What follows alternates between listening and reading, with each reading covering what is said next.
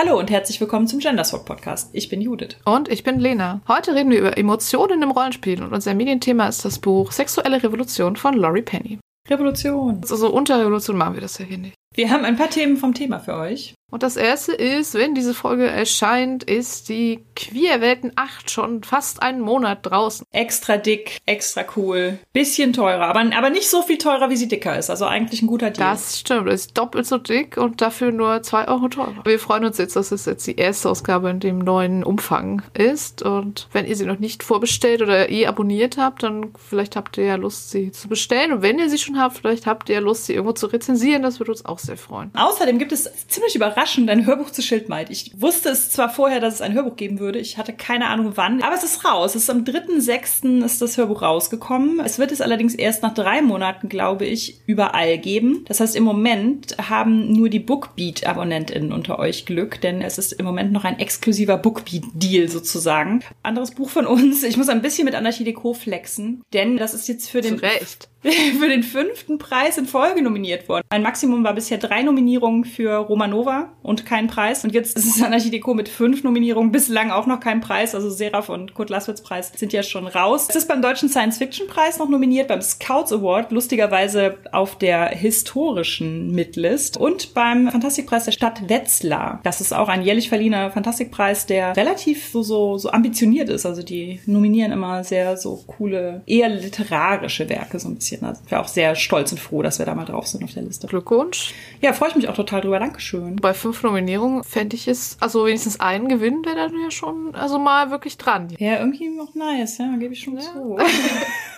Und dann haben wir noch einen ganzen Haufen Termine für mhm. Juli. Christian und ich sind am 1.7. im Literaturhaus Bochum und haben da tatsächlich eine Rollspielveranstaltung. Ein Rollspielvortrag und ein anschließendes Minigame. Am 3.7. sind wir in der Absinthbar in Aachen und lesen das Anarchie Deco und James liest aus Das Erbe der Elfenmagierin. Haben wir also ein Double Feature. Und am 16.7. findet ein Fantasy Open Air in Hochheim am Main statt. Das findet ihr auch alles auf meiner Website oder im Newsletter und wir können es auch nochmal drunter verlinken. Und tatsächlich auch zum ersten Mal meinem Leben auf Veranstaltung, nicht nur zum Zugucken. Nämlich lese ich am 8.7. vermutlich um 16 Uhr, es steht noch nicht ganz fest, aber in Köln beim Homochrom Festival, das ist ein queeres Literaturfestival. Und direkt am nächsten Tag, am Samstag, den 9.7., natürlich war das am selben Wochenende, zwei Veranstaltungen, bin ich in Bremen beim Multiverse. Das ist eine Veranstaltung, die von Aiki Mira und Janika Rehak organisiert wird, die beide auch in der neuen Queerwelten vertreten sind. Ja, Multiverse, die Vielstimmigkeit der deutschen Indie-Fantastik. Ich und weitere fünf AutorInnen lesen da und das Ganze geht 19 Uhr los im Cocoon. Das klingt sehr gut. Vielleicht sehen wir uns ja da. Irgendwer von uns sieht irgendwen von euch da. Yes. Und als letztes gab es natürlich im Juni auch noch Patreon-Content. Jawohl, wir hatten als Patreon-Content unsere Kurzgeschichte Reisen mit Zeilinger. Die ist aus der Unknown-Anthologie. Das war damals ein Crowdfunding, also wo alle Geschichten ohne AutorInnen-Nennung veröffentlicht wurden und man dann ein Jahr lang, glaube ich, ungefähr Tipps abgeben konnte, um welchen Autor, Autorin es sich konkret handelt, ob man denkt, dass es ein Mann oder eine Frau und ausgezogen sind die beiden, Hanka und Sonja. Natürlich, um zu beweisen, dass es keine männliche und weibliche Art zu schreiben gibt. Das ist auch dankenswerterweise geglückt. Also bei den Kurzgeschichten lagen die Leute überwältigend oft einfach daneben. Das war eine, eine Zufallsverteilung. Ne? Man merkte, das war quasi 50-50 und ja. so. Unsere Geschichte ist eine Art AgentInnen-Verfolgungsjagd mit zwei Du-Perspektiven, die sich mit einem Anzug zwischen gleich lautenden Ortsnamen beamen können. Das ist das Zeilinger Device. Das heißt, man kann zum Beispiel von Homburg nach Hamburg und so mit dem Anzug. Ja. Das ist letztes Jahr aufgelöst worden, von wem welche Geschichte ist, mit so YouTube-Interviews und jetzt dachten wir, jetzt können wir die auch nochmal zugänglich machen, weil man oh, die ja. halt auch sonst nirgendwo mehr kriegt, wenn man nicht das Crowdfunding unterstützt hat. Das waren jetzt viele Themen vom Thema. Wir wollen über Gefühle reden. Emotionen beim bzw. durchs Rollenspiel. Judith, du hast ein wunderbares Beispiel zum Thema emotionales Rollenspiel mhm. gefunden, nämlich aus der ersten Folge von der vierten Stranger Things Staffel. Ich finde nämlich Emotionen beim Rollenspiel, das klingt nach so einem Erzählspiellastigen Thema so ein bisschen, ne? Also sowas wie Bleed und auch Safety Tools und sowas klingen da ja mit. Aber ich finde eigentlich, dass es selbst bei äh, so Dungeon Crawler halt um Emotionen geht. Also ich finde, das ist auch sowas, wo man irgendwie davon ausgeht, ach, die reden jetzt wieder über ihre komischen Indie-Themen. Aber nein. Ich finde, dass das Rollenspiel ganz viel mit unseren Emotionen quasi spielt oder wie mit unseren Emotionen Rollenspiel spielen. Wer weiß. Und ich fand das jüngst sehr perfekt in Szene gesetzt, halt in dieser ersten Folge der vierten Staffel, wo so ein klassischer D&D-Finalkampf gegen den Wegner stattfindet. Alle anderen liegen schon am Boden und nur der eine Charakter steht noch. Und das wurde zusammengeschnitten mit einem Basketball-Match, bei dem es auch im Prinzip auf die letzten Sekunden, also der Ball war in der Luft, ne, die letzten Sekunden waren runtergezählt und dann darf der ja quasi noch zu Ende fliegen, bevor das Spiel abgepfiffen wird. Und der flog jetzt halt auf diesen Korb zu und das war gleichzeitig mit den Würfeln, die so rollten. Der Würfel, genau, er rollte auf diese Battle Map, dann wurde immer so Schnitt und her geschnitten und die Spannung Die ist geladen. Genau. Ja, genau. Die Emotionen bei diesem Basketballspiel und bei diesem Rollenspiel, es war parallel. Auch die anderen, die jetzt ja nicht selber mehr teilnehmen konnten und das Publikum beim Basketballmatch das auch nicht selber teilgenommen hat und wie die dann so dabei waren und ja, wie vorher auch so diese Angst da war, besonders bei der Rollenspielszene, wo sie dann halt einmal sich alle beraten, Gott, ziehen wir uns zurück Machen wir das oder jetzt? ziehen wir es durch und so. Und das Ja. ist ja eigentlich eine ganz klassische Situation, die aber halt super emotional einfach ist. Also ich glaube auch, dass der große Teil einfach, egal welche Art von Rollenspiel man spielt, dass der große Teil des Appeals von Rollenspiel einfach diese Emotionen sind. Und dass es gar Ja, nichts mit voll. jetzt Indie oder nicht Indie, D&D oder andere Spiele einfach Emotionen sind. Das A und O beim Rollenspiel. Ich finde halt auch, so ganz oft, wenn man sagt, wir reden jetzt über Emotionen beim Rollenspiel, da denken ganz viele sofort sowas wie, ja, jetzt geht's darum, ob wir beim Rollenspiel schon mal geheult haben. so. genau. Aber nee, also ich glaube selbst die Leute, die einfach klassisch Dungeon Crawl machen und da jetzt auch gar nicht so invested in irgendwie Charaktere sind oder so oder einfach irgendwie mit ihrem ganz, ganz, ganz vielen Würfeln ganz viel Schaden an irgendeinem Monster anrichten wollen. Es macht ja zumindest so viel Spaß, dass man dabei bleiben will. Und Spaß ist ja auch ein Gefühl. Also es geht ja nicht mehr nur so tragische Gefühle. Man hat Spaß und hat eine gute Zeit und fühlt sich hinterher irgendwie gut bei. Das sind ja auch Emotionen. Und wenn das nicht so wäre, dann würde man, glaube ich, ja nicht dabei bleiben. Und ich glaube auch, dass ein Faktor ist, der halt Rollenspiel besonders hervorhebt, so diese enge Bindung zu einem fiktionalen Charakter, den man ja beeinflussen kann, anders als das jetzt halt in Serien oder Filmen ist. Und das heißt, das ist ja auch so mit dieser Angst um den Charakter verbunden. Also ich glaube, selbst in Spielen, die darauf angelegt sind, dass man nach taffen Situationen halt jetzt wirklich irgendwie einfach tot ist und sich einen neuen Charakter macht. Also es ist ja schon dann eine emotionale Situation, wenn der Charakter stirbt, ob man das jetzt traurig findet oder einfach nur so, ach nein, es hätte klappen können und es hat Ja, ich glaube auch. Also es ist so eine Mischung aus irgendwie Investment zum Charakter oder halt einfach sich gewinnen wollen. Und ich glaube, dass auch ganz viele RollenspielerInnen einfach Lust daran haben, emotionale Dinge zu erleben. Ich konnte noch kurz einen kleinen Exkurs zum Thema Spaß machen. Oh ja, bitte. Ich habe einen Artikel mal gelesen, irgendwann Anfang des Jahres im Guardian. Da ging es um ein Buch namens The Power of Fun von Catherine Price. Da ging es halt darum, wie man gut Spaß haben kann. Und die Autorin des Artikels hat es halt ausprobiert, die Tipps, die da drin standen. Und das ging halt auch schon so ein bisschen viel um dieses, wie kann man sich irgendwie nach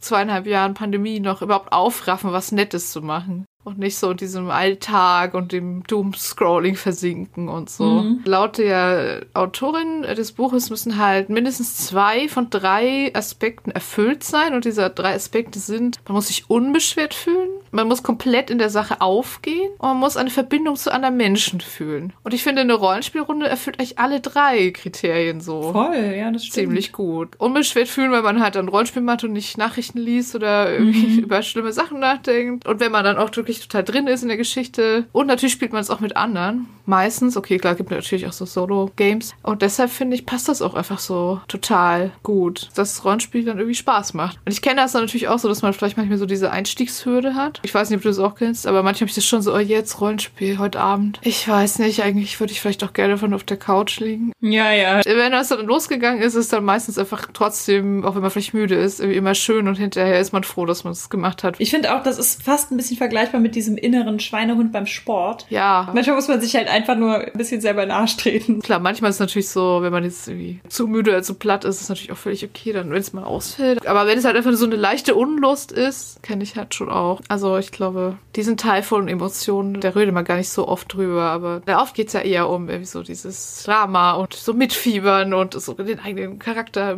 reinfallen und so. Und da reden wir jetzt auch gleich noch ein bisschen mehr drüber, aber was ich halt auch noch mal am Anfang sagen gerne würde, ist, dass natürlich kein Muss ist. Ne? Also es ist wieder so dieses Ding. Wenn man das gar nicht hat, ist das ja jetzt nicht irgendwie man spielt falsch Rollenspiel oder so. Ja, ja, genau. Wenn man es halt nur in Anführungszeichen macht, um eine nette Zeit mit FreundInnen zu haben, finde ich das auch total legitim. Man muss nicht immer danach so, oh wow, ich hatte Herzrasen, war total in meinem Charakter drin, wenn man Aha. das jetzt nicht hatte und man hat einfach nur nett und wenn es online ist, mit Freundinnen zusammengesessen. Das habe ich schon auch oft, dass ich dann so denke, okay, das war jetzt ein schöner Abend, aber es war vielleicht jetzt nicht emotional Ja. super berührend, aber es war dann trotzdem ja eine schöne Zeit. Das ist ja auch eine Emotion, ne? Also eine schöne Zeit haben ist ja auch eine Emotion. Also auch wenn man diese Abende hat, wo einfach alle albern drauf sind, dann macht man die ganze Zeit nur schlechte Wortspiele und irgendwas Mhm. Absurdes und lässt sich da irgendwie schlapp. Das ist ja auch schön. Also natürlich jetzt dann nicht vielleicht der Abend, der für immer in Erinnerung bleibt als das emotionalste Rollenspiel ever, aber ist ja auch völlig okay. Aber dann ist ja die Frage, warum möchten wir denn, also wir im Sinne von Judith und ich, warum möchten wir denn überhaupt manchmal gerne so richtig starke Emotionen beim Rollenspiel haben? Damit wir spüren, dass wir leben.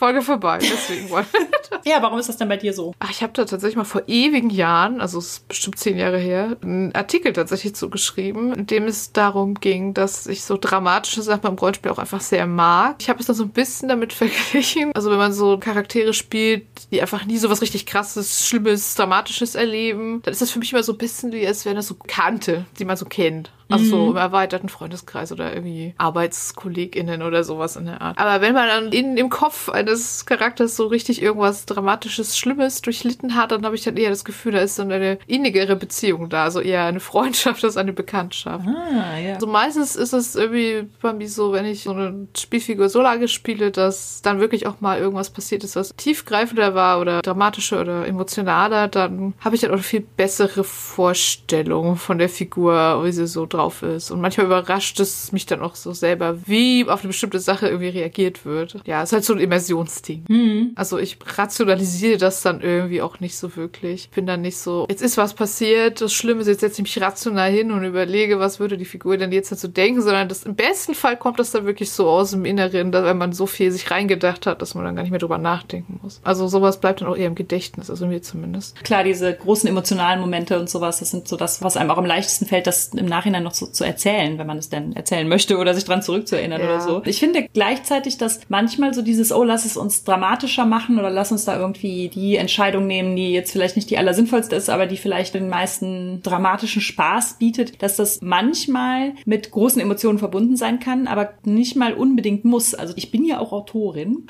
und das heißt, ich habe ja auch so Lust daran, Drama auf so einer Plotting-Ebene, also eigentlich dann Ja. zu planen. Und das ist dann natürlich nicht so die große Emotion, dass ich dann da sitze und habe dann irgendwie, weiß nicht, tierisch Herzklopfen oder sowas, aber so eine totale Lust an diesen Plotten von dramatischen Entscheidungen. Und Was wäre das Schlimmste, was jetzt passieren könnte? Genau. Und das ist auch sowas, was ich im Rollenspiel schon auch sehe. Also gerade bei den Rollenspielen, wo man durchaus mal auf die Metaebene geht, ne? Dass äh, wir Ja. dann auch häufig so sagen, ah ja, komm, lass uns so und so machen. Und das wäre doch toll, wenn das und das passiert. Lass uns darauf irgendwie so hinspielen. Es gibt das tatsächlich bei The Between, fällt mir gerade ein. Es gibt ja so den Tagmodus und Nachtmodus und die gefährlichen Dinge passieren halt immer nachts so. Und wenn man da würfelt, dann sagt die Spielleitung irgendwie vorher, was so passieren könnte, wenn es schief geht und fragt dann aber noch die spielende Person, aber was wäre das Schlimmste, was passieren könnte? Wenn es nicht nur ein bisschen, sondern richtig schief geht. Ja, ja, cool. Das fand ich irgendwie auch echt witzig. Da habe ich auch schon viel von gehört und dass es auch echt eine gute Sache ist, weil es dann nicht immer an der Spielleitung hängt. Das ist ja häufig, gerade bei PBTAs, halt diese, was ist das, sieben bis neun Wurf. Ja. Du hast es geschafft, aber mit einer Komplikation. Oder bei Fate halt auch. Oder halt auch der Devil's Bargain bei den Forged in the Dark Sachen. Das ist dann häufig so, dass der Anspruch auch der Spielleitung an sich selber ist. Ich muss denen jetzt was richtig Cooles bieten. Ja. Und da finde ich schon auch gut, dass wenn man dann sagt, was wäre denn jetzt für dich emotional gesehen das dramatischste, Ja. Schlimmste, was passieren könnte, weil man dann halt die Emotionen, die Befürchtungen so der SpielerInnen irgendwie mit, mit reinholt. Also erstens weiß ja die Spielerin nicht unbedingt, was jetzt aus Sicht der Spielerin für den Charakter das Schlimmste ist, Mhm, was genau. passieren kann. Erstens und zweitens ist das irgendwie so ein bisschen wie so ein eingebautes Safety-Tool. Ja, ja. Weil man stimmt, würde ja nichts vorschlagen, was man im Spiel gar nicht drin haben will. Ja, also, das stimmt, Ne, wenn ja. ich irgendwie jetzt Angst vor Spinnen habe, werde ich dann vermutlich selbst als Allerschlimmstes nicht vorschlagen, dass da jetzt eine Riesenspinne kommt, die meinen Charakter fressen will oder so. Ja, genau. Das stimmt. Ich finde auch, dass es Spiele gibt, auch die das halt einfacher möglich machen. Also auch selbst bei so einem Few-Shot oder so, so Emotionen halt ins Spiel zu bringen. Und dann gibt's halt Spiele, bei denen es nicht so im Vordergrund steht, bei denen aber ja trotzdem teilweise einfach dadurch das Rollenspiel so ist, wie es ist, halt sehr emotionale Momente irgendwie entstehen. In Zeiten, bevor wir solche Absprachen unternommen haben, wie wir möchten in dieser Story nicht sterben, gab's so Situationen, wo plötzlich halt der Charakter dann halt tot war. Die Spielleitung dann sagte, naja, aber du wusstest doch, worauf du dich einlässt. Ich habe halt gewürfelt, die Würfel haben es gesagt. Und dann halt einfach die Person halt einfach eine halbe Stunde auf die Toilette verschwunden ist und sowas. Also so, wo wir dann alle so, hm, vielleicht machen wir es doch rückgängig, auch wenn die Würfel was anderes sagen. Das war so meine erste Erfahrung mit, ja, die Würfel sagen vielleicht etwas anderes, aber lass uns das erzählerisch anders lösen, als das Spiel es sagt. Und ich finde es total ja. cool, dass es mittlerweile halt einfach dafür Mechanismen gibt und Hilfstools und sowas, um das möglich zu machen. Ja, das stimmt. Also ich glaube, letztendlich kann man, je nachdem, wie man es spielt, eigentlich mit jedem Spiel emotionale Komponenten reinbringen, wenn die Gruppe dafür bereit ist. Was ich manchmal bisschen schwierig finde, sind halt so Konflikte, die dann ausbrechen. Mm. Emotionale, aufgeladene Konflikte zwischen den Spielfiguren, weil da kann das dann schon mal passieren, dass es dann vielleicht unabsichtlich so auf die SpielerInnen-Ebene rüber schwappt. Oder der Konflikt vielleicht auch gar nicht zwischen den Charakteren eigentlich ist, sondern irgendwas ausgetragen wird, was eigentlich gar nicht zwischen den Figuren ist, sondern zwischen den SpielerInnen. Also gerade, wenn es jetzt halt so um Planung geht. Und manchmal ist es dann ja auch schon so ein bisschen, dass ein Spieler möchte immer eher Risiko eingehen und ein anderer eher immer safe spielen und dann streitet man sich irgendwie eher irgendwie outgame darum. Dass da schon mal so Spielstile aufeinander prallen. So ja. der eine will halt doch vielleicht den einfachen Weg oder freut sich auch einfach ehrlich, wenn halt Dinge einfach auch mal klappen. Und wenn dann ein anderer sagt, nee, das ist mir aber nicht dramatisch genug. So Emotionen, mhm. die dann aber auf die Spielebene sich halt irgendwie auch auswirken können. Wenn dann der Charakter der Person, die es dramatischer haben will, dann natürlich auch Sachen macht, um es dramatischer zu machen und die andere Person ist dann so, ah, ich fühle mich ne, sabotiert oder sowas. Ja. Dann kommt da diese Outgame-Ebene in die Ingame-Ebene. Oder es ist halt andersrum. Also ich habe das schon auch erlebt. Ich mag eigentlich das gerne, wenn man auch mal die Charaktere sich streiten lassen kann. Einfach der Dramatik wegen und das auch ausspielt. Aber ich habe das dann teilweise auch schon erlebt, dass dann von einer Person überhaupt nicht auf SpielerInnen-Ebene gemeint, der ausgespielter Konflikt von der anderen Person aber so aufgegriffen wurde. Da gibt's dann halt auch schon so Tricks irgendwie, dass man zwischendurch dann mal vielleicht nochmal irgendwie kurz outgibt, sagt, das ist jetzt aber nicht, ne? Also. Oder Romantik, ne? Ich finde Romantik ist ähnlich. Das stimmt. Und da hatten wir ja auch, als wir jetzt unsere Live-Folge aufgenommen haben, wo auch eine Person sagte, also Romantik wäre für sie gar nichts am Spieltisch. Und ich kann das auch verstehen, ne? dass das so ein Ding ist, wo man vielleicht auch dann irgendwie, oh Gott, hoffentlich sieht die das ja. nicht auf irgendeiner Outgame-Ebene, weil ich meine es wirklich nur Ingame und nicht das oh, dann ja. nachher und sowas. Ne? Also, dass man irgendwie Angst hat, dass man selbst oder andere Leute halt diese Ebenen verwechseln. Ich habe das auch schon so ein oder zweimal tatsächlich erlebt, dass es mir dann auch zu viel wurde. Also, eigentlich gesagt, mhm. eigentlich mag ich das schon voll gerne. Also, gerade wenn ich die Leute auch gut kenne und weiß, irgendwie, mit denen kann ich mich jetzt so ein bisschen anblaffen, aber wir wissen beides ist nicht bös gemeint, so. Teilweise mit Leuten, die ich weniger gut kenne, hatte ich das auch schon so ein, zwei Mal, dass ich dann dachte, ist das jetzt irgendwie Rollenspiel oder findet die Person meine Planung oder meinen Charakter jetzt einfach wirklich gerade voll scheiße? Dafür sind dann ja eigentlich auch Safety Tools dann wichtig. Wobei ich glaube, in der Situation habe ich es dann auch einfach nur so hingenommen. Ja, es ist auch manchmal einfach echt fordernd. Ne? Man hat diese zwei Ebenen und ja, auch das Benutzen von Safety Tools ist dann nicht immer so die einfache Maßnahme, auch wenn es so gedacht nee, ist. Nee, da ging es jetzt irgendwie nicht mehr darum, dass jetzt irgendwas so zwischen den Charakteren ging, sondern wirklich um was machen wir jetzt als nächstes. Kam da so, nee, was du da vorschlägst, das ist total Quatsch. Und da wusste ich dann nicht, ist das jetzt aus der mhm. Charakterebene oder ist das jetzt wirklich so gemein? Naja, ist manchmal dann ein bisschen schwierig. Also wenn es gut läuft, kann das ja auch cool sein. Das, was eine gute Gelegenheit ist, um zum Beispiel aus Versehen so irgendein Geheimnis auszuplaudern. Oh ja. Der Charakter ist so emotional, dass man dann doch irgendwas raushaut, was man nicht sagen wollte oder so. Gerade wenn man ja auch in den erzähllastigeren Spielen so Geheimnisse hat, die man vorher sich zusammen überlegt. Also da bietet es sich dann ja auch an, da so ein bisschen drauf hin zu pieksen sozusagen, dass man dann vielleicht auch irgendwas sagt, was die andere Person dann veranlassen könnte, das dann rauszuhauen. Ich schätze auch eigentlich Metaebenen in der Hinsicht sehr, wo man dann einfach so sagen kann, oh, das wäre doch jetzt voll die gute Gelegenheit, wo meine Figur das jetzt rausfinden könnte, dass du in Wirklichkeit oder irgendwie sowas. Genau. Und ich kann da auch immer gut die Ebenen wechseln und sagen, ah, oh, wäre das jetzt nicht der Punkt, an dem wir. Dann gibt es noch diese andere Metaebene, also ich weiß nicht, ob du das auch kennst, aber ich kenne das manchmal schon so von Sachen, dass man sich hinterher fragt, warum genau hat mich das jetzt eigentlich im Spiel so emotional angesprochen oder so fertig gemacht oder so gefreut oder so. Da haben wir ja auch so tatsächlich in der letzten Folge schon so ein bisschen auch drüber gesprochen, so Identitätsdinge im Rollenspiel, dass man es manchmal hinterher kapiert, aha, deshalb habe ich irgendwie diese Figur so gespielt. Aber manchmal ist es auch so, ah, deshalb hat mich das jetzt so angesprochen oder deshalb hat es mich so wütend gemacht oder sowas in der Art, ne? Oder auch, dass das so recurring Themes sind. Man hat das ja mhm. schon mal ein Muster erkennen, das Gehirn und sowas, dass man so den ja. Eindruck hat, so, ah, da stolper ich jetzt zum dritten Mal drüber. Aber fällt einem halt auf, weil es gerade irgendwie vielleicht ein Bedürfnis ist oder ja. wie auch immer. Ja, da finde ich auch, dass da so Dinge schon mal so zusammenkommen, wo man dann denkt, ah, jetzt ist dieses Thema wieder da drin. Das war ja zum Beispiel, das habe ich ja, glaube ich, auch schon mal im Podcast erzählt, ich glaube in unserer Ask Us Anything Folge. Diese Szene, wo bei City of Mist die ja. äh, beiden von dieser runtergekommenen Kirche vom Altar standen, also Shellys Charakter und deren Freund. Und ja. der Freund hatte sich mittlerweile halt in Kali verwandelt und sie holte ihn dann da so raus, indem sie so sagte, ich sehe dich und ich akzeptiere das Monster in dir und sowas. Und das war zu so einem Zeitpunkt, wo dieses das Monströse embracen, für mich so total wichtig war. Also wir waren gerade dabei, Schildmail zu schreiben und generell ist es auch so ein Thema, wo ich immer so denke, jemand muss immer der Böse sein.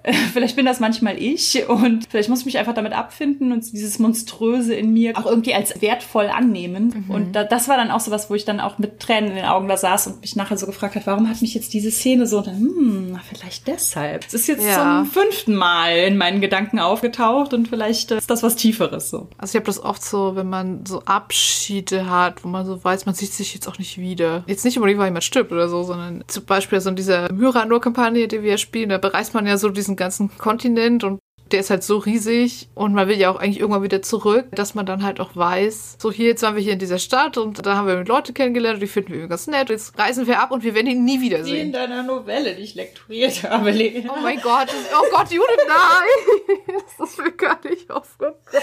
Ich glaube, ich kann die leider nie veröffentlichen, weil sie einfach zu viel über mich enthüllt.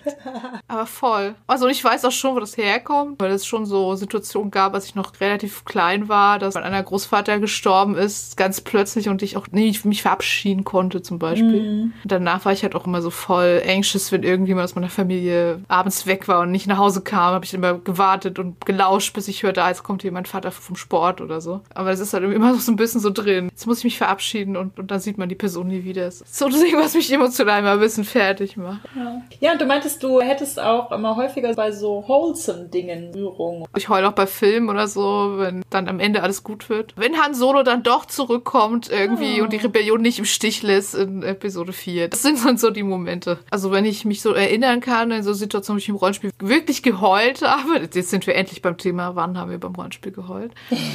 also da gab es schon mal so traurige oder gruselige oder irgendwie so üble Szenen, wo ich dann schon so ein Kloß im Hals hatte vielleicht, oder vielleicht auch ein bisschen Tränen in den Augen, aber so richtig geheult war immer nur bei Szenen, die dann einfach irgendwie gut ausgingen. Wenn so diese Anspannung sich da gelöst hat. Oder halt irgendwie total dieser krasse Zusammenhang Zusammenhalt und irgendwie Versuch, füreinander da zu sein, irgendwie so stark wurde. Da war ich dann schon irgendwie so zwei, dreimal vielleicht, also jetzt auch nicht ständig, heulend am Tisch. Ja, ich gebe zu, dass ich super selten eigentlich beim Rollenspiel, also ich weiß gar nicht, ob ich wirklich mal geheult geheult habe. Also natürlich Rührung schon irgendwie. Als Teenager habe ich mich quasi so selbst sozialisiert mit, ich heule jetzt nicht mehr. Weil ich gebe ja zu, ich habe mir als Teenager auch viel toxisch maskuline Sachen irgendwie angeeignet. Und da zählte so dieses, nein, auf keinen Fall in der Öffentlichkeit weinen und auf keinen mhm. Fall irgendwie, ne, also selbst von meinen Freundinnen nicht weinen und sowas. Das zählte da auf jeden Fall dazu. Das ist auch immer irgendwie noch was, woran ich noch so arbeiten muss. Ich habe das schon auch, dass so rührende Szenen oder auch sehr positive Szenen oder so mir zum Beispiel beim Fernsehgucken oder im Kino oder so, mhm. dass ich da dann auch schon mal so Tränen in den Augen habe. Aber ich merke auch immer, dass ich dann so versuche, die möglichst schnell wieder loszuwerden und so, obwohl ich das doch eigentlich auch so full on embracen könnte und dann einfach mal ein bisschen heulen. Meistens sind eh nicht alle auf einem Level an Emotionalität und wenn man so die einzige Person ist, die dann ja. die Tränen runterlaufen und der Rest guckt so irritiert. Aber ich finde das auch total schön, wenn man das embracen kann. Finde ich auch super, aber manchmal ist es mir dann auch schon ein bisschen peinlich, wenn ich dann so die Einzige bin, aber zum Glück in den Situationen war ich glaube ich auch nie die Einzige einfach. Ich habe ja zweimal The Abortionist gespielt, das ich habe einmal gespielt und einmal geleitet und am Ende, wir hatten schon alle halt mindestens Tränen in den Augen oder halt so sogar, dass wir halt da so wirklich ein bisschen geweint haben, haben uns umarmt und sowas. Das ist ja sehr stark geskriptet und das baut halt auf so einen Höhepunkt quasi zu, also so, mhm. oder einen Tiefpunkt mehr oder weniger. Geht dann aber eigentlich gut aus. Also das endet halt mit Roe versus Wade und hat dann am Schluss halt so einen sehr starken, so Female Solidarity Moment, wo dann halt auch so Differenzen zwischen den Charakteren, dass ja eine so eine Karen dabei, so eine weiße Feministin, und dann eine sehr junge aus der Bürgerrechtsbewegung, schwarze Feministin und sowas. Und dass das mhm. dann am Schluss funktioniert, dass da so diese weibliche Solidarität so da ist, fand ich schon echt richtig gut gemacht und fand auch echt krass, dass diese Emotionen dazu so geführt haben, dass man sich so handlungsfähig danach fühlte. Dass man danach den Eindruck hatte, ich habe jetzt hier Dinge mitgenommen, die ich jetzt weiß, die ich vorher nicht wusste, aber ich habe auch für mich so irgendwie einen Entschluss oder eine Position gefunden. Ich glaube, dass mhm. das viel A über die Informationen läuft, aber viel auch über die Emotionen. Da haben wir auch in der Storytelling-Episode darüber geredet, dass wir durch Geschichten einfach auch besser lernen können, weil wir die Sachinformationen und die Emotionen so stark verknüpfen können, dass unser Gehirn damit stärker was anfangen kann. Das finde ich auch echt faszinierend so an Emotionen. In unserer Gesellschaft ist ja immer so, das ist das Vernünftige und das ist das Emotionale und das Vernünftige ist das Männliche und das Emotionale ist das mhm. Weibliche mhm.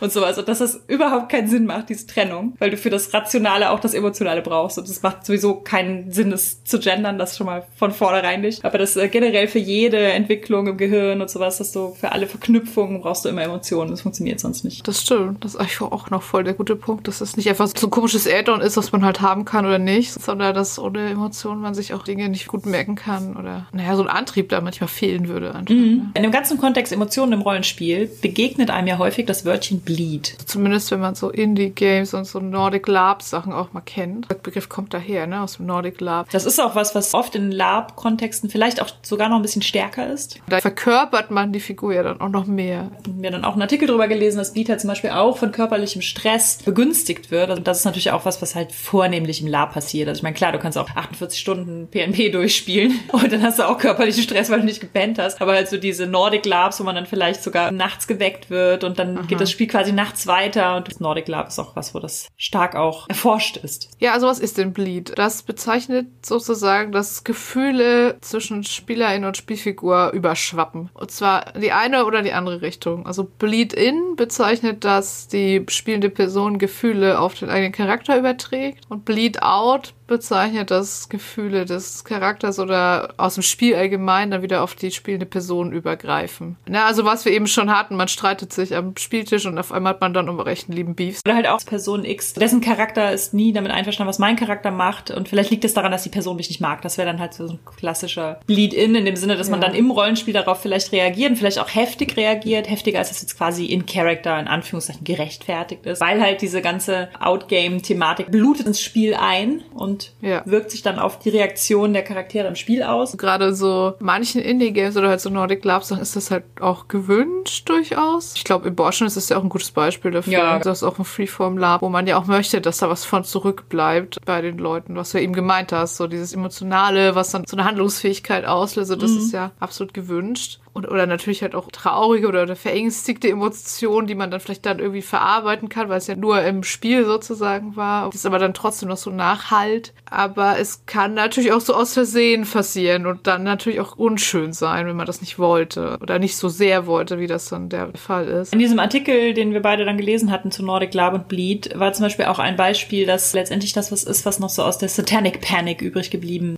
ist. Es wurde damals dann nicht Bleed genannt, aber so dieses, die können Wirklichkeit und fiktionale Realität nicht mehr voneinander unterscheiden, gefährden sich selbst oder ne, begehen einen Mord oder irgendwie sowas. Ja, oder denken, sie können wirklich zaubern oder können wirklich fliegen und springen dann aus dem Fenster. Naja, so alles, was man so halt gedacht hat. Und dass es deswegen halt auch Rollenspielgruppen oder RollenspielerInnen gibt, die sich ganz stark von diesem, das sind zwei, im Prinzip so Kreise, die sich überschneiden, abweichen wollen und sagen wollen, nein, diese beiden Kreise, mein Outgame-Ich, mein Ingame-Ich sind ganz strikt voneinander getrennt und es gibt diese Überschneidung nicht. Also ich lehne diesen Bleed oder auch dieses ganze Bleed-Konzept ab und teilweise halt aus dem Grund möchte ich, dass solche Vorwürfe wiederkommen und deswegen mache ich ganz klar, dass das nur ein Spiel ist. Also da gab es ja wieder diesen Begriff von Alibi sozusagen. Den habe ich auch noch nicht in dem Zusammenhang gehört. Also dass man halt sagt, nein, das ist mein Charakter, das bin nicht ich. Diese Gefühle sind nicht meine, diese Handlungen sind auch nicht meine, sondern das ist, das ist mein Charakter, der handelt da, aber mit mir hat das nichts zu tun. Und das ist die extremste Variante sozusagen, dass da gar keine Überschneidung ist. Und das andere Extrem wäre dann halt, wir sind wie eins, so alles, was ich fühle, fühlt auch der Charakter. Ja, ich kannte dieses Alibi auch vor allen Dingen in so Kontexten wie, aber mein Charakter würde das jetzt aber so tun. Was ja auch häufig Ja, nicht so ja. gute Situationen sind, wenn Ja. sowas kommt. Ne? Also wissen wir vielleicht alle, wenn man in der Situation ist, wo das Gegenüber das sagt, das ist meistens schon nicht so fun. Ja, Nee, dass, dass im Prinzip dann der Charakter das Alibi ist für das, was der Spieler, die Spielerin ja eigentlich tun möchte. Wo Mhm. dann halt gesagt wird, es macht aber keinen Sinn, dass mein Charakter irgendetwas anderes macht, egal wie du dich damit fühlst. So. Also der Artikel, den können wir auch nochmal verlinken, also ist auch tatsächlich von der Nordic Lab Website. Und da sind halt auch noch Tools vorgestellt, weil das Bleed, also gerade im Nordic Lab, dann ja auch noch sehr intensiv sein kann und man dann auch ein bisschen vielleicht braucht, um wieder da rauszukommen hinterher. Und auch im Spiel eine Möglichkeit natürlich da sein muss, also wenn es einem zu viel wird, sich da rauszuziehen. Da wurden halt so ein paar Sachen vorgestellt. Also zum Beispiel Backing Out, also dass man so eine Geste hat, mit der man sich aus der Szene zurückziehen kann. Sagt jetzt, jetzt mal kurz OT. Ja, genau. De-Rolling, also quasi aus der Rolle wieder aussteigen, dass man hinterher sich von dem Charakter verabschiedet oder von der Rolle verabschiedet. Das fand ich auch irgendwie ganz spannend. Also, dass man da wirklich auch irgendwas nimmt, was den Charakter symbolisiert. Also zum Beispiel beim Lab jetzt irgendein Teil der Ausrüstung oder so. Und dann vor sich hinlegt und dann nochmal sagt, so, das war jetzt mein Charakter und jetzt verlasse ich den wieder und jetzt spreche ich vielleicht nochmal darüber, was ich davon mitnehmen will und was ich lieber zurücklassen will. Und generell, das haben ja auch manche neuere PNP-Spiele wie Alice is Missing zum Beispiel, dass man hinterher noch so ein fest eingeplantes Debrief hat. Was nimmst du von dem Charakter mit? Welche Charaktereigenschaft willst du bewusst zurücklassen? Das fand ich schon auch ganz cool. Natürlich gibt es natürlich die weiteren Safety-Tools, die man noch dazu kommen. Für so Sachen, wo die total darauf angelegt sind, diesen Effekt auszulösen, gibt es dann quasi nochmal weitere, damit das dann auch für alle dann nichts irgendwie was auslöst, was man gar nicht haben will. Ich finde auch tatsächlich so eine ganz einfache Runde Stars and Wishes oder so. Deshalb wichtig, weil man dann nicht einfach ne, nach dem Spiel, also gerade jetzt so in der Zeit, wo man viel digital spielt, weil es nicht einfach so ist, zoom zu, du bist allein ne, mit dem, ja, was du dir so ja. denkst, sondern es ist nochmal so eine lockere, dedizierte Outgame-Runde. Das führt für mich auch dazu, dass ich so einen emotionalen Abstand wieder kriege. Ja, einerseits, weil es natürlich auch wertvoll ist so als Feedback, aber ich mag das schon auch so als Ausstieg. Auch wenn man vielleicht teilweise selbst ein bisschen unsicher war, sei es als Spielleitung, war das jetzt irgendwie zu viel oder als Spielerin, war das jetzt okay, was ich da gemacht habe. Gibt einem ja dann auch so ein bisschen wieder die Sicherheit, dass man auch die Emotionen der anderen nicht irgendwie verletzt hat. Was wir nochmal in die Show Notes packen, sind nochmal drei Folgen vom Session Zero Podcast.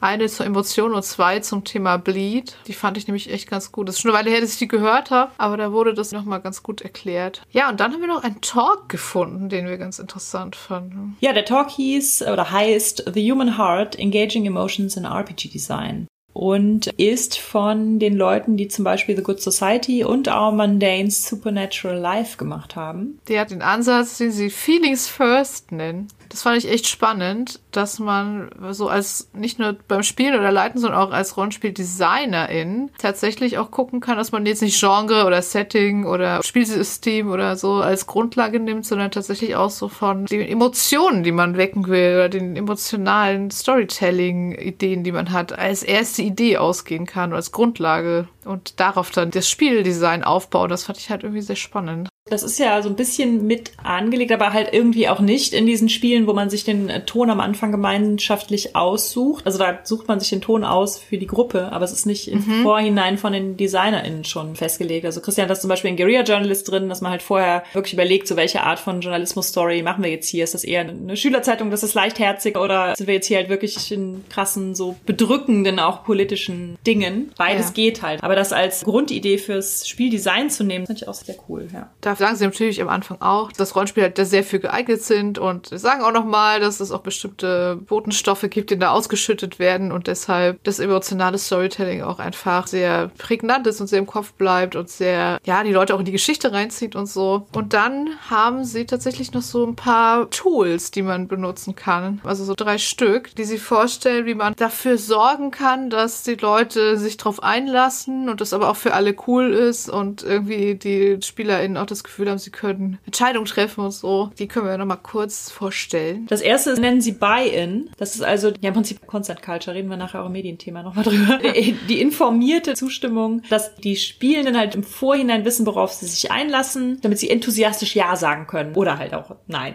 also ihnen die Möglichkeit geben, das wird der Tonfall sein. Wollt ihr euch darauf einlassen? Habt ihr Bock? Und also wie können wir auch Charaktere schaffen, für die das passt? Und wie können wir das insgesamt so umsetzen? Und das zweite ist dann Player Agency. Also das ist einmal, dass man sich sicher fühlt, Entscheidungen treffen zu können. Und dass es auch eine gesunde Verteilung gibt zwischen den Spielenden. Dass es irgendwie nicht so ein Zufallselement ist, so wer am lautesten und am schnellsten redet, kann am meisten machen, sondern dass es irgendeine Art von Mechanismus gibt, die das einigermaßen gleich für alle verteilt. Für Safe to Make Choices ist halt so, ja, dass man das Gefühl hat, Entscheidungen treffen zu können, ohne dafür irgendwie bestraft zu werden oder was falsch zu machen. Dass man halt nicht so das Gefühl hat, ah, wenn ich jetzt halt irgendwas mache, was meinen Charakter so verletzlich werden lässt, dann kommt gleich die Spielleitung und haut mir dafür irgendwie, keine Ahnung, Schadenspunkte rein oder nimmt mir meine Ausrüstung weg oder so, was man ja so manchmal bei so eher kompetitiven Spielen irgendwie hat.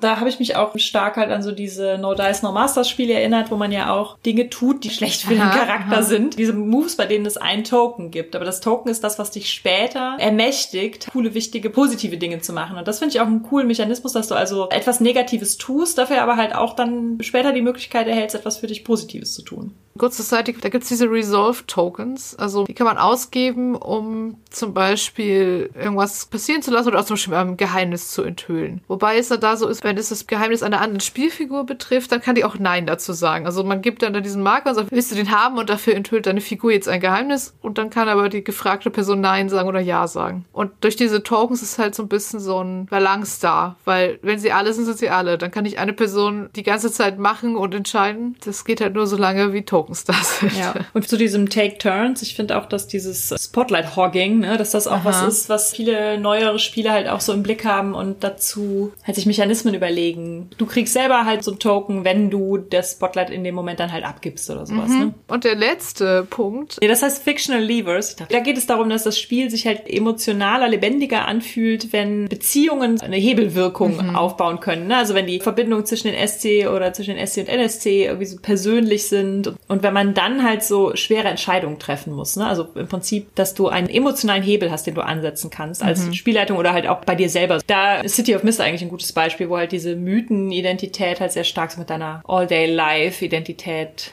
konkurrieren und das halt auch immer ein Hebel ist, um dich in Schwierigkeiten zu bringen. Ja, genau, das hat ja explizit auch den Move Make a Hard Choice, so, ja. wo du dann entscheiden musst. Zwei von meinen identitätsstiftenden Themen zerren gerade an mir. Ich kann nur einem nachgehen und das andere kriegt dann halt so eine Markierung, dass es droht, irgendwie zu zerbrechen. Hart, hart. Das finde ich auch super gelöst. Das macht bei mir ja, auch ja, immer Emotionen, auch immer so ein bisschen so dieses Stressgefühl, was man ja auch aus dem realen Leben kennt, aber auf so eine leichtere Weise, weil es einfach im Spiel ist. Ja, genau. Und das andere mit den persönlichen Beziehungen finde ich halt auch, das geht Gegenbeispiel wäre jetzt ja so wieder so ganz klassisch die Heldengruppe, die sich in der Taverne zufällig alle an den letzten freien Tisch gesetzt hat, als ein merkwürdiger Fremder mit einer Kapuze, bla bla bla. oh, you look trustworthy. Ja.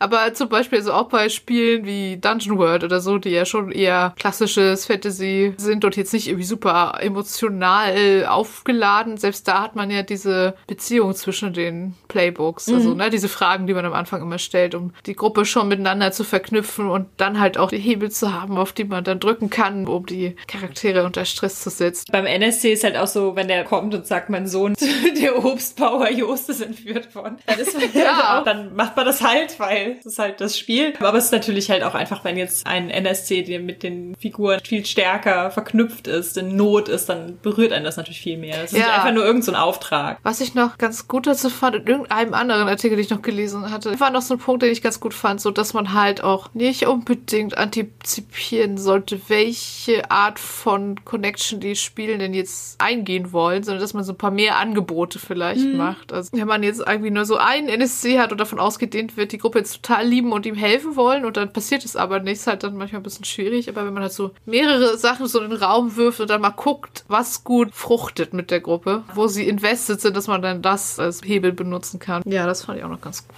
Ich finde interessant, dass häufig die Herangehensweise an Safety Tools halt so ein bisschen so ist, wir verwenden das, um negative Emotionen zu vermeiden. Und das ist sicher auch dann richtig, wenn das unerwünschte negative Emotionen sind, ne? oder halt im schlimmsten Fall halt irgendwie Trigger oder so. Aber auch negative Emotionen können ja erwünscht sein. Also das ist ja auch so dieses Konzept einfach beim Nordic Lab, dass du halt auch dieses Negative durchleben kannst und dich danach wieder davon lösen kannst. Und das ist, finde ich, auch so ein Buy-in. Da hatte Christian Voll. ein super gutes Beispiel. Wir haben uns davor noch drüber unterhalten und er hatte mir das schon mal erzählt, aber da ist mir das wieder so aufgefallen. Der hatte in Guatemala auch mal so ein relativ kurzes Freeform-Lab, auch ohne Gewandung, eine Raumschiff-Crew. Und da hatte Christians Charakter mit einem anderen Charakter so ein bisschen angebandelt und hat den aber nachher so richtig eiskalt abserviert. Ne? So nach dem Motto, der Sex war ganz gut, aber weißt du, ich brauche gerade keinen Freund in. Die Person ist nachher nochmal zu ihm gekommen, hat gesagt, ja, das fand ich total toll, weil das ist mir in meiner letzten Beziehung tatsächlich genau so passiert. Und das beschäftigt mich noch total. Und Christian ja. war dann im ersten Moment so, nein, das tut mir so leid und ne, du hättest das X-Karten können und das wollte ich nicht, dass du das wieder durchleben musst und sowas. Und er war, nein, ich bin dir da total dankbar, das war für mich total gut und sowas. Wow. Wo ich auch im ersten Moment gedacht hätte, oh, so überstandenen Beziehungskram nochmal durchleben wäre jetzt für mich persönlich nicht unbedingt das, was ich als Spaß verstehen würde oder als schöner Zeitvertreib oder so. Aber für ihn war das in dem Moment halt total gut. Und das finde ich auch total valide. Also dieser informierte Konsent, ne? Dass du genau, einfach mit genau. einverstanden bist. Und wenn du nicht damit einverstanden bist, dass du dann halt auch die Möglichkeit gehabt hättest, was zu sagen. Ich musste dann auch an so Spiele denken, wie zum Beispiel Bluebeard's Bride oder Ten Candles. Also Bluebeard's Bride ja auch explizit diese Feminine Horrors mit diesen misogynen Frauenbildern und irgendwie diese Aussichtslosigkeit. Auch. Oder halt Ten Candles, wo ja die Prämisse von Anfang an ist, am Ende seid ihr alle tot. So. Ja. Es ist hoffnungslos, es wird immer dunkler und am Ende ist das Licht aus und ihr seid alle tot. Aber das ist halt so ganz klarer Buy-in. Dann, wenn du du sagst, okay, finde ich cool, das mache ich jetzt mit. Und wenn du sagst, nee, da habe ich jetzt aber gerade keinen Bock drauf, ich würde heute gerne mal was gewinnen, weil ich bin schon echt schon schlecht genug drauf oder so, dann kannst du das ja dann noch nicht mitspielen. Ich finde, das ist auch der große Unterschied eigentlich zwischen Ten Candles und Dread, ne? Weil bei Dread kann der Jenga-Turm bis zum Ende stehen bleiben und dann hast du Dread Stimmt. gewonnen. Und bei Ja, Ten ja. Candles hast du es nicht vorgesehen, dass am Schluss irgendeine Kerze noch leuchtet. Es ist einfach dunkel am Schluss. Das stimmt. Also Dread wollten wir, glaube ich, auch gleich noch erwähnen bei Spielen, die mit Emotionen arbeiten. Da ist es ja eher so dieses wirklich, dieser körperliche Stress, diese Steine aus dem Jenga-Turm ziehen zu müssen, überträgt sich so, dass man dann auch überhaupt kein Problem damit hat, die Charaktere zu spielen, die auch vollkommen fertig und unter Stress ist. Das ist so ein richtig gutes Beispiel von Bleed-In. Also eine körperliche Form von Stress, die durch diesen Jenga-Turm einfach hervorgerufen wird. Das ist auch ein total gutes Beispiel, weil ich ja eben noch sagte, diesen körperlichen Stress zu erzeugen im Pen-and-Paper-Rollenspiel ist schwieriger als im Lab, wo du jemanden Ja, nachts um halb eins aus dem Bett scheuchen kannst. Aber der Jenga-Turm ist eigentlich ein gutes Beispiel, dass man auch Ja. körperlichen Stress im PNP produziert. Total. Also ich habe nur zweimal Dread bis jetzt gespielt. Beim ersten Mal war das irgendwie noch so abends und alle waren so ein bisschen müde, wenn da schon so zwei Kaffee, Tee, Fritz, Cola, Mate, was auch immer getrunken und die Hände fingen dann an zu zittern so langsam und das war schon einfach sehr stressvoll. In dem Liedartikel stand auch noch drin, also so die Unterscheidung zwischen, dass man halt Dinge spielen kann, die very close to home sind, ne? also die sich sehr an der eigenen Realität orientieren und halt Sachen mit stärkeren Fantasy-Elementen und dass darüber auch der Bleed bisschen sich steuern ließe. Und da wollte ich nur noch mal, also Ten Candles kann ja alles Mögliche sein und ich würde gar nicht unbedingt zustimmen, dass mehr Fantasy-Elemente zu weniger Bleed führen. Ich wäre vermutlich auch keine Fantasy-Autorin, wenn ich denken würde, dass Fantasy-Elemente dazu führen, dass man sich emotional weniger identifizieren kann. Ja, ich weiß es jetzt nicht, wie das jetzt im Lab speziell ist. Das also wo dann, sein, ja. wo dann womöglich durch Gewandung und Verkleidung und Raumausstattung dann noch mehr Entfremdung herkommt. Also ich meine, beim Pen and Paper ist es ja relativ egal, ob du irgendein Abenteuer in der jetzigen modernen Zeit spielst oder in irgendeinem Fantasy-Setting. Du sitzt halt immer am Tisch so. Ja, Ne? Also oder auch Bluebeard's Bride hat diesen absoluten Märchen-Background. Und trotzdem, also das ganze Spiel dreht sich ja um reale misogyne Tropes und auch halt reale Dinge, an denen Frauen oder weiblich gelesene Menschen halt sterben und leiden. Und das finde ich jetzt nicht, dass die Fantasy-Elemente machen, das I don't care oder so. Also ist es sicherlich auch nicht gemeint, aber ich habe auch nochmal gedacht, es ist vielleicht auch bei Leuten auch unterschiedlich stark. Wir sind natürlich auch beide Fantasy- und Science-Fiction-Freaks. Für uns gibt's da keinen Unterschied. Es gibt dieses eine Zitat. Ich habe ja irgendwann die Serie abgebrochen, weil es mir irgendwie zu absurd war. Also Supernatural, da gibt es halt auch so eine, naja, auch so eine Folge, wo irgendwie Dinge passieren, die eigentlich nur eine Illusion sind, aber nachher trotzdem die Gefühle dahinter halt echt sind. Und da gibt es irgendwie dieses Zitat, irgendwie none of it was real, but all of it was true. Und das finde ich dann schon sehr, Ja, das ja, bringt voll. das irgendwie ganz gut auf den Punkt. Ja, wir haben die Folge so ein bisschen in zwei geteilt. Also das war jetzt im Prinzip so die dieses Emotionen durch Rollenspiel. Der zweite wird sehr viel kürzer. Wir haben jetzt noch ein paar Beispiele, wie Emotionen im Rollenspiel halt so umgesetzt werden. Oder als Mechanismus. Ja, da haben wir direkt ein DSA-Beispiel. Genau, beim DSA ist mir eingefallen, das ist halt bei den Hexen, also eine Art von Magie wirkenden, ich weiß gar nicht, ob es bei DSA 5 noch gibt, bei DSA 4 gibt es das noch, gibt es die Möglichkeit, sich reinzusteigern in einen Zauber. Also dann halt die eigenen Emotionen so zu überladen, dass man dann irgendwie noch einen kleinen Bonus für bekommt. Das ist halt ein Mechanismus, der mit Emotionen arbeitet. Natürlich gleichzeitig auch so ein bisschen hart in dieses, die Hexen sind ja fast alles Frauen und die zaubern dann natürlich auch mit Emotionen. Die Männer haben ihre Bücher, Lena.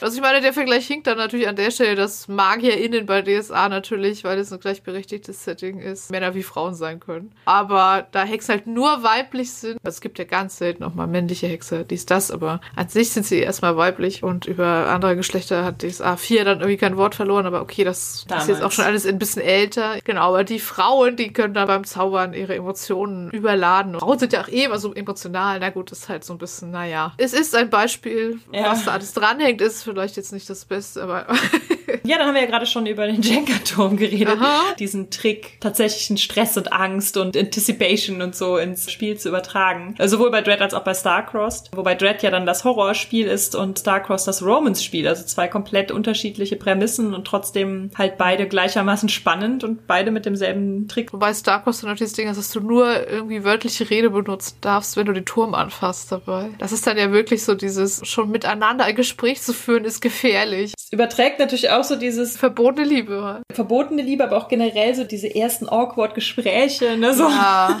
Ich habe auch mal ein Spiel namens Until Dawn gespielt. Das haben wir mal Halloween gespielt, weil es auch so ein bisschen horrorlastig ist. Da spielt man so Teenager, die in ein verlassenes Haus einbrechen und da halt die ganze Nacht sich rumtreiben und Räume erforschen und dann gibt es dann noch irgendwelche Gefahren, die auch auftauchen und so. Auf jeden Fall hat das so Emotionskarten, also mit so sehr grundlegenden Emotionen, Wut oder Traurigkeit oder auch so Horniness sozusagen.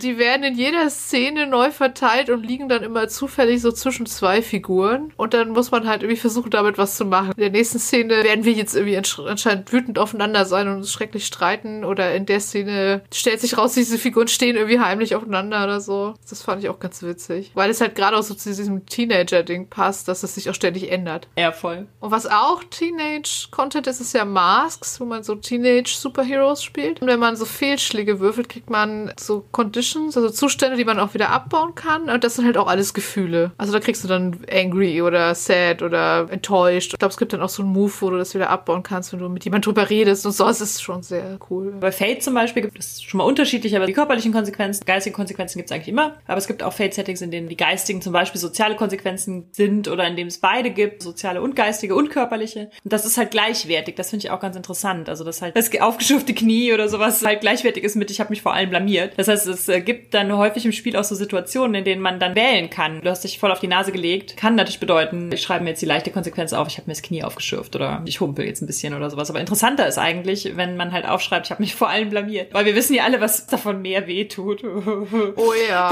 Das ist auch so ein bisschen dieses Status bei City of Mist. Ja, der kann ja auch sozial sein. Ja, auch, auch was Emotionales oder so sein. Ich glaube auch, dass diese Gefühle als Conditions, ich glaube, das ist auch nicht nur bei Masks so. Das ist ja, glaube ich, Magpie Games. Und ich glaube, das ist ja auch der Verlag, der irgendwie jetzt auch dieses Avatar-Rollenspiel gemacht hat. Und ich glaube, da ist es halt auch genau so. Ja, also es gibt, glaube ich, auch noch mehr Spiele, wo man diese Gefühle dann als Zustände kriegt. Genau, es gibt bestimmt noch andere Spiele, die auch mit Emotionen im Spiel arbeiten oder als Mechanismus arbeiten. Ja, auf jeden Aber Fall. das waren jetzt so die, die wir kannten und die wir dachten, die können wir hier mal erwähnen. Noch ein emotionales Fazit? Ich habe ein emotionales Fazit, das die Brücke schlägt zum Medienthema. Also mach du zuerst, ich schlag dann die Brücke. Also ich glaube, dass mir auch so beim Nachdenken jetzt über diese Folge nochmal so ein bisschen klar geworden ist, dass wir oft nur über schlechte Gefühle reden, wenn es um Rollenspiel geht. Gar nicht so viel um die guten Gefühle, die es auch auslösen kann. Und ich fand das irgendwie ganz schön, mich selber daran zu erinnern, dass Rollenspiel ja, selbst wenn es jetzt nicht der allerspektakulärste, dramatischste, emotionalste Spielabend oder so ist, einfach gute Gefühle auslöst, durch den Spaß, den man dabei hat. Und das andere ist irgendwie so ein bisschen das, was du auch meintest, dass bei Gefühlen auch oft davon gesprochen wird, wie man negative Emotionen vermeiden kann oder wie man mit Safety Tools dagegen vorgehen kann, dass es zu emotional wird. Und das ist natürlich auch super wichtig, aber so, dass man das Ganze auch irgendwie nochmal umdrehen kann und zu sagen, so ja, und damit kann man dann eine Möglichkeit schaffen, wie man einen sicheren Rahmen hat, wo auch alle Lust zu haben, sowas zu spielen, was irgendwie sehr viel mit Emotionen zu tun hat. Und das finde ich beides irgendwie sehr cool. Fällt mir jetzt gerade bei deinem Fazit ein. Was wir gar nicht erwähnt haben, ist die O-Karte, weil du es gerade meintest mit Safety Tools. Es gibt ja die X-Karte, es gibt auch die O-Karte, also die wird deutlich weniger eingesetzt. Aber die ist quasi die Enthusiastic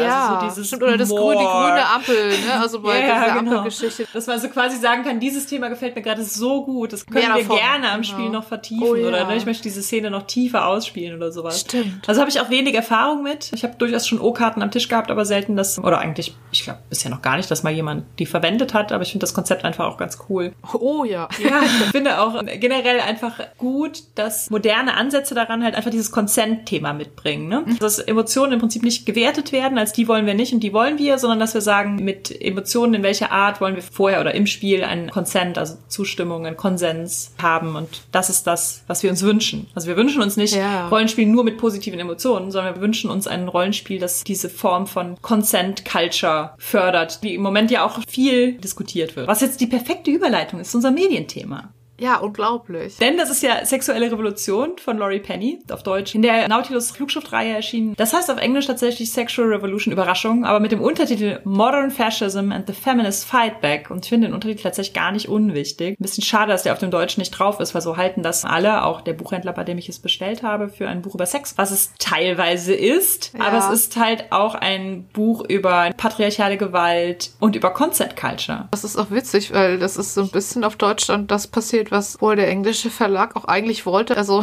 du hast Background-Infos. Ja, genau. Also am 8. März, am feministischen Kampftag, war ich hier in Hamburg tatsächlich bei der Lesetour von Laurie Penny zur Premiere des Buches, wo sie dann aus dem Buch gelesen hat und es noch ein schönes Gespräch gab mit Juliane Löffler, die man wohl auch im Zusammenhang gut kennen sollte von all den MeToo-Recherchen, die sie als Journalistin gemacht hat. Da ging es auch darum, wie das Buch entstanden ist und tatsächlich war wohl ursprünglich der Wunsch des Verlages, dass Laurie Penny ein Buch darüber schreiben sollte, wie dann das jetzt mit dem Consent funktioniert im Sex, also hauptsächlich im Sex. Also so dieses, wie können wir denn jetzt, ah. also genau eigentlich voll wie so hier auch mit progressive Fantastik und guter Repräsentation, so wo ist denn jetzt die Checklist?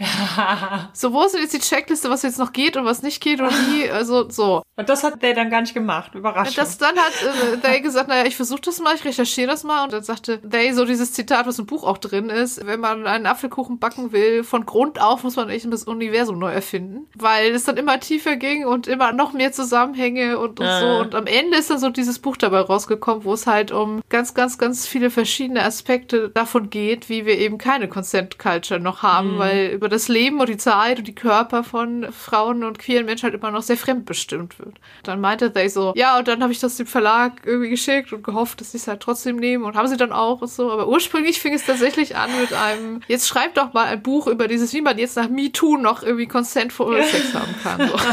okay, ja krass. Was mir auch echt gut gefallen hat, ist, dass das einerseits, dass es diese individuelle Einzelrevolution braucht, in jeder Mann-Frau-Paar-Beziehung zum Beispiel, in jedem so, so Care-Work-Kontext und sowas, wieder ganz viele kleine Einzelrevolutionen notwendig ist, um halt Konsens zu schaffen in Beziehungen, im Sex, in allen möglichen generell Beziehungen zwischen Leuten, die unbezahlt arbeiten und bezahlt arbeiten und all sowas. Das gibt einem ja so ein bisschen so eine Handlungsfähigkeit. So, ich kann mich mit meinem Partner, meiner Partnerin halt auch irgendwie hinsetzen und gucken wir mal, wie wir Dinge anders strukturieren können in unserem Zusammenleben und sowas. Dass aber halt gleichzeitig auch die strukturelle Ebene leider noch gar nicht da ist. Ne? Ja. Dass wir politischen Druck ausüben müssen, damit die strukturelle Ebene nachziehen kann. Also wir können in der Einzelbeziehung zum Beispiel anfangen, aber es muss halt politisch weitergehen. Und wie im Prinzip jetzt gerade ein Jahrzehnt des drohenden Faschismus wieder angebrochen ist. Plot Twist literally in den 20ern. Und der ist genau darauf abgesehen, hat genau auf diese Kontexte, diese feministischen ah, Kleinstrevolutionen, aber auch dieses Feminismus, Queer-Feminismus insbesondere, der halt politisch auch stärker wird, das alles systematisch zu zerstören. Ja. Und wie das natürlich verhindert werden muss, damit wir jemals irgendwie in unseren kleinen Einzelrevolutionen Erfolg haben. Und es macht total Sinn, dass Day erstmal angefangen hat so im Bett und dann sich dachte, oh fuck. Voll. Also ich fand auch zum Beispiel richtig gut diesen Vergleich, dass ja halt auch so Lohnarbeit einfach so das Gegenteil von Consent ist. Auch ganz oft so dieses Fremdbestimmte zum Beispiel. Also ein Kapitel, was ich auch sehr, sehr gut fand, war halt das über Reproduktionsgerechtigkeit und reproduktive mm. Freiheit und so. Und das hat They im Rahmen jetzt dieser Roe vs. Wade Entscheidung auch in dem Newsletter veröffentlicht. Also das können wir nochmal verlinken. Das kann man auf Englisch dann auch umsonst lesen. Und das fand ich auch wirklich sehr, sehr gut. Also halt so diese schockierende Idee, dass Leute mit Uterus auch Menschen sind, die irgendwie über ihr Leben bestimmen wollen. Ich fand das wirklich auch einfach so einen guten Rundumschlag. So, mm, ne, weil es geht ja doch super viel um so alle strukturellen Sachen, aber auch so die kleinen Sachen, wie halt, dass Frauen und queere Menschen immer oft noch die emotionale Arbeit machen für, für Cis-Männer. Ich fand auch, da kam total gut zusammen, was viele Leute, glaube ich, immer noch als Einzelfänomene betrachten. Also das ist, ja. glaube ich, super wichtig, einfach, dass wir verstehen, das sind keine Einzelfänomene, sondern das sind Dinge, die PopulistInnen, FaschistInnen halt verbinden, ja, in ihrem ja. antifeministischen Kampf und in ihrem antifeministischen Weltbild und so. Und die wir aber ganz oft, also ich sag jetzt wir, wir ja jetzt nicht, wir beide, aber die ganz ja. viele Leute halt noch so als Einzelfänomen betrachten, wie halt die äh, Gewalt gegenüber Transmenschen, beziehungsweise die auch auf politischer Ebene jetzt gerade sehr stark zunehmenden. In Deutschland zum Glück jetzt gerade nicht, weil wir stehen ja on the brink einer besseren Gesetzgebung. Das glaube ich, wenn ich sehe. Ich finde, die Stimmung ist insofern in Deutschland ja, anders, als dass das, das im Koalitionsvertrag steht. Ja, das stimmt. Auch wenn die Turfs ja noch irgendwie versuchen in letzter Minute noch Ja, genau. Also natürlich gibt es es hier Transfeindlichkeit. Es gibt super viele transfeindliche Artikel und sowas, ne? Aber letztendlich kann man das hier noch so ein bisschen als Rückzugsgefühl Rückzugsgefecht hoffen. Hoffentlich, wohingegen ja. das in den USA halt kein ja, Rückzugsgefecht ja. ist. Ne? Ist nee, also nee, diese nee. ganzen Bathroom-Debatten und diese Sportdebatten und sowas, die dienen halt dazu so einer systematischen Zermürbung einfach. Gleichzeitig die ganzen ja, Reproduction Rights Diskussionen und sowas, dass man merkt, diese Sachen sind keine Phänomene, die getrennt voneinander sind, sondern die basieren aufeinander. Ich wünschte einfach, das würden viel mehr Leute begreifen, wie das ein Big Picture ist. Genau, auch diese Incels und Antifeminismus als Rekrutierungswerkzeug oh, für Rechtspopulisten, Faschisten und einfach irgendwie Terrorismus. Und ich habe nach dem Buch auch einfach gedacht, im Prinzip sind jetzt auch die Leute, die sich davon als Ja. nicht betroffen wähnen, in der Pflicht, ja.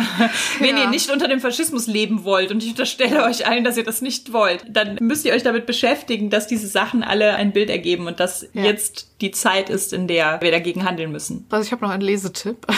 Ich habe das Buch nämlich parallel mit Schildmaid gelesen. Und es passte so gut zusammen. Man könnte meinen, es wäre designt dafür, es zusammen zu lesen. Also halt diese ganzen kleinen Geschichten, die zum Beispiel in Schildmaid drin sind. Sexuelle Gewalt und Schönheitsideale und diese ganze Heteronormativität und das Bestimmen über Frauen und nicht-binäre Menschen als Dinge, mit denen man etwas tun kann. Das ist halt irgendwie da im Sachbuch und bei Schildmaid im Roman einfach etwas so großes Thema. Also zum Beispiel gibt es diese- diesen einen Satz, irgendwie, it's dangerous to get between a rich, powerful man and something he wants bei Sexual Revolution. Und das ist halt auch, was die Antagonistin-Seite bei Schildmaid angeht, auch sehr wahr. Auch so dieses irgendwie erkennen, dass das ein großes Gesamtbild ergibt, das Ganze. Und dass das jetzt erst zum Beispiel durch Social Media, Internet und so weiter passiert, dass man halt dadurch es möglich wird zu erkennen, nein, das ist kein Einzelfall, nee, das geht uns allen irgendwie so. Da geht es in dem Buch halt auch super viel drum. In Schildmaid gibt es ja diesen Satz, alle Lügen verbinden sich zu einer großen. Der könnte auch in Sexual Revolution einfach Oh. genauso stehen, Ich ja. bin so gerührt gerade. Um das als letztes Zitat vielleicht noch zu sagen, was auch einfach auf beides voll zutrifft. We have the rest of our lives to do this differently. Jetzt Ja. haben wir über Emotionen im Rollenspiel gesprochen. Am Ende heulen wir beide. Ist doch nie wahr. Also wirklich, dass die beiden Bücher zusammenlesen, kann ich nur empfehlen. Dankeschön. Ja. Ja, es ist, als wäre dasselbe große Picture dahinter. So. Ja, genau. So, jetzt haben wir es geschafft, so lange über Emotionen zu reden, bis wir geweint haben. Das ist sehr gut. Dann können wir jetzt aufhören. Wo wir jetzt sowieso so emotional sind, werden wir im Audio extra gleich noch über einige emotionale Erlebnisse aus unserem Rollenspielleben reden, die uns im Gedächtnis geblieben sind. Und wenn ihr das hören wollt, dann könnt ihr das entsprechende Patreon-Teil auf Patreon auswählen. Das war unsere 48. Folge zum Thema Emotionen im Rollenspiel. Feedback zur Folge lesen wir gerne auf Twitter unter @genderswappod, auf Instagram unter genderswappodcast, per Mail an feedback at genderswap-podcast.de oder als Kommentar auf unserer Website www.genderswap-podcast.de. Wenn ihr unseren Podcast mögt, dann erzählt doch euren FreundInnen davon. Gebt uns eine positive Bewertung auf iTunes oder spendiert uns einen Kaffee oder schwarzen Tee. Den Kofi-Link findet ihr unter der Folge. Ihr könnt unseren Podcast und andere tolle Projekte von Judith und Christian Vogt auf Patreon unterstützen. Für aktuelle Infos über Neuerscheinungen, Termine und mehr könnt ihr unseren Newsletter abonnieren. Diese Links findet ihr ebenfalls in den Shownotes. Wir hören uns im August, sagen danke fürs Zuhören und bis zum nächsten Mal. Dankeschön. Tschüss.